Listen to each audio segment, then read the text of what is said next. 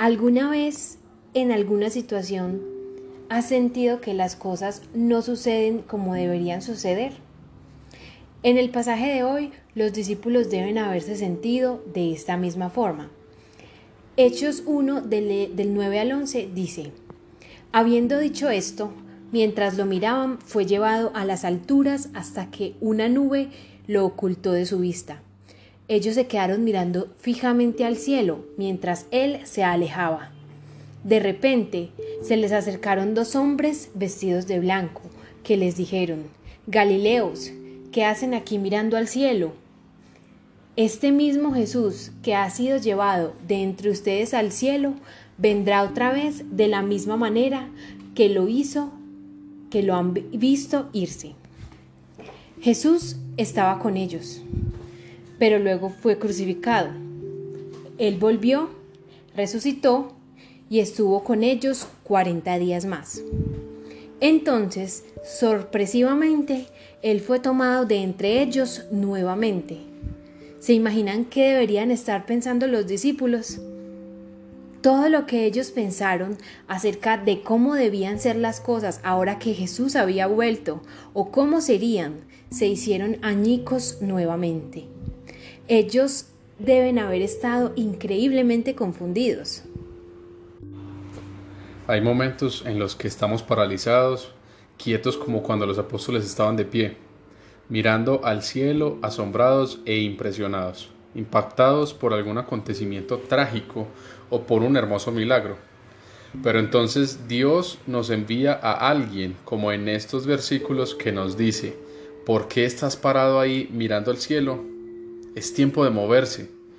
Es tiempo de cumplir el llamado que Dios nos dio. Por eso este libro es apropiadamente llamado Hechos. Es lo que los apóstoles y los otros que conocían a Jesús hicieron. ¿En qué consiste la pregunta de los ángeles? No siempre las preguntas son solicitudes de información. Algunas veces son afirmaciones y otras veces simples reclamos. Por ejemplo, dos varones con las mismas características habían preguntado a las mujeres el domingo de resurrección, ¿por qué buscáis entre los muertos al que vive? Esta no fue una petición de información, sino un reclamo por su incredulidad. Jesucristo había resucitado de los muertos como había prometido. No había por qué buscarlo entre los muertos. Ahora nos encontramos con una imagen parecida. Jesús ascendió a los cielos y los apóstoles quedaron boquiabiertos viendo hacia arriba. Y la pregunta fue, ¿por qué permanecéis mirando al cielo? El problema no estaba en ver el ascenso de Jesús, sino en quedarse pasmados en ese momento. Después de la ascensión de Jesús, los discípulos se quedaron mirando hacia el cielo. Y fue necesario que vinieran los dos hombres vestidos de blanco para que les recordaran que lo que tenían que hacer no era quedarse mirando al cielo. Jesús volverá del cielo. Sí, les dicen los dos hombres, pero entre tanto hay obras que hacer, y es sobre esas obras que trata todo el resto del libro de Hechos. No se trata de permanecer estáticos con la mirada puesta en el cielo, sino en realizar la obra que se nos ha encomendado, dar testimonio de la resurrección de Cristo para la salvación a todo aquel que crea y se convierta a Cristo. ¿En qué sentido la segunda venida de Jesús será igual a su ascensión? Los ángeles dijeron que Jesús volvería como los apóstoles le habían visto ir al cielo. De acuerdo al Nuevo Testamento, se pueden postular tres aspectos. El primero de ellos es el siguiente. La segunda venida sería algo personal. En primera Tesalonicenses 4:16 dice, porque el Señor mismo, con voz de mando, con voz de arcángel y con trompeta de Dios, descenderá del cielo, y los muertos en Cristo resucitarán primero.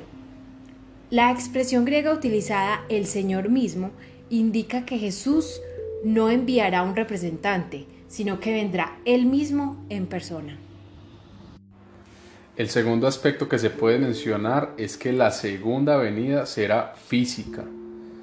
Espiritualmente, Jesús siempre ha estado con nosotros. Por lo tanto, esperamos una presencia física y jamás una venida de carácter solamente espiritual e invisible, como equivocadamente afirman algunas sectas o religiones. Y como tercero y último es que la segunda venida será visible, puesto que Jesús había resucitado físicamente. Su ascensión fue visible. Su segunda venida no será secreta o invisible, como algunos grupos afirman. Por el contrario, las expresiones bíblicas constantemente nos advierten sobre su visibilidad.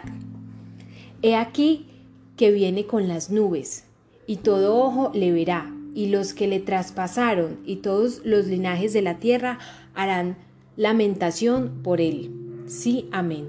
Esto lo dice Apocalipsis 1.7 porque como el relámpago que sale del oriente y se muestra hasta el occidente, así será también la venida del Hijo del Hombre. Mateo 24:27.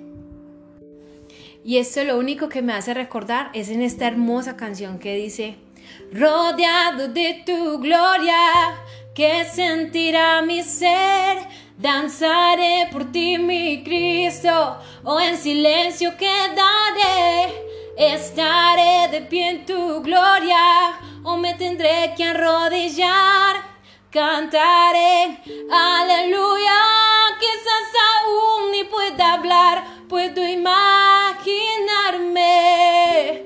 Oh, solo imaginarme. Puedo imaginarme soñar cómo será al estar junto a ti. Puedo imaginarme lo que allí veré con tu rostro frente a mí. Puedo imaginarme.